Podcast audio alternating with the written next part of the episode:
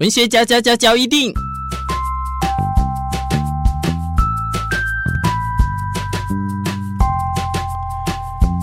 欢迎收听文学交一定。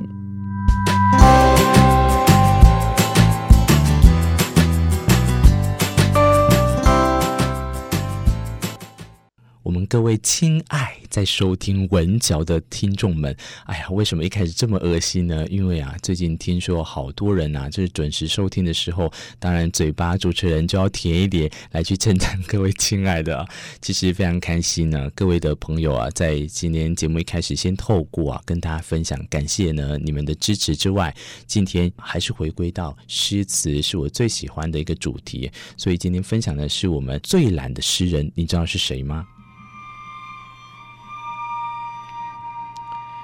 说到所谓的诗词歌赋，有着著名许多的这个作品啊，流传到现在，还诞生了一批著名的诗人，像是我们常听到的诗仙李白、诗圣杜甫。但是说到啊，我们最懒的诗人呢，就是属于啊北宋的诗人，来自一生呢留下两句诗，却是让你我人人皆知，就连范仲淹哦听了之后都让他直接升官。他是谁？他叫做苏林。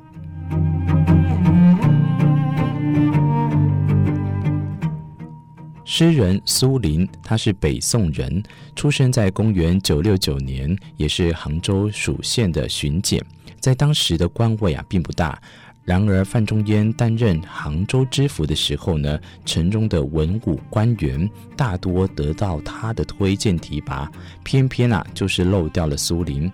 认为自己能力并不差的苏林呢，并不甘心就此埋没。再加上看见那些比自己入职晚、能力也不如自己的人都升了官，独自啊原地不动，于是找了个机会可以进到城中来见范仲淹。苏林啊是一个聪明的人，知道若是直接开口就让范仲淹提拔自己的话，反而会引起范仲淹的反感。于是他就献上了一首诗，只是没有想到的是啊，其中的这个诗的两句呢，让他成功的被推举，而且还得以流传千古。是哪两句呢？其实我只要讲上一句的话，大家可能都知道下一句，跟着一起来接了哈。近水楼台先得月，下一句是向阳花木易为春。没有想到，这短短的两句啊，却能流传千古。近水楼台先得月，向阳花木易为春的意思又是什么呢？也就是说，简单来讲，靠近水边的楼台，因为没有树木的遮挡，所以能先看到月亮的投影；而迎着阳光的花木，能得到最好的光照，也所以发芽更早，最容易形成春天的景象。在看似描写景色的当下，实际上正是在暗喻自己呢多年不得志的心情的苏林，也就是因为那些人离范大人您更近了，他在讲范仲淹呢，所以也可以得到更多的提拔。然而苏林自己呢，离范仲淹呢也比较远，因此就没有得到重用。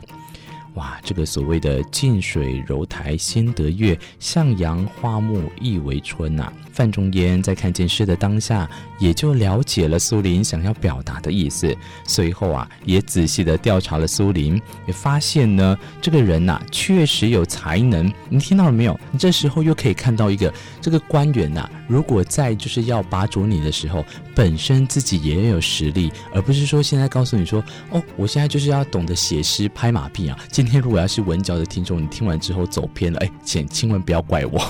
所以啊，他也因此。这个最后的结果呢，就是一个完满的结局。范仲淹也因此呢，为他写了一封推荐信。苏林也很快得到了升迁。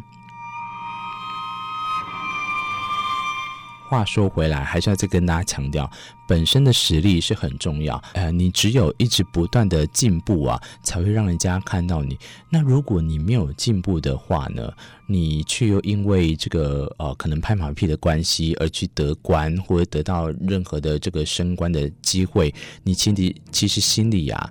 呃，不要讲心里好了，有的人心里可能 他也不一定不管他踏不踏实，可是晚上呢，你能不能睡得安稳，这又是一回事了哦。让自己能不能先有实力，然后被人家拔擢的话呢，这才是一个先决的条件。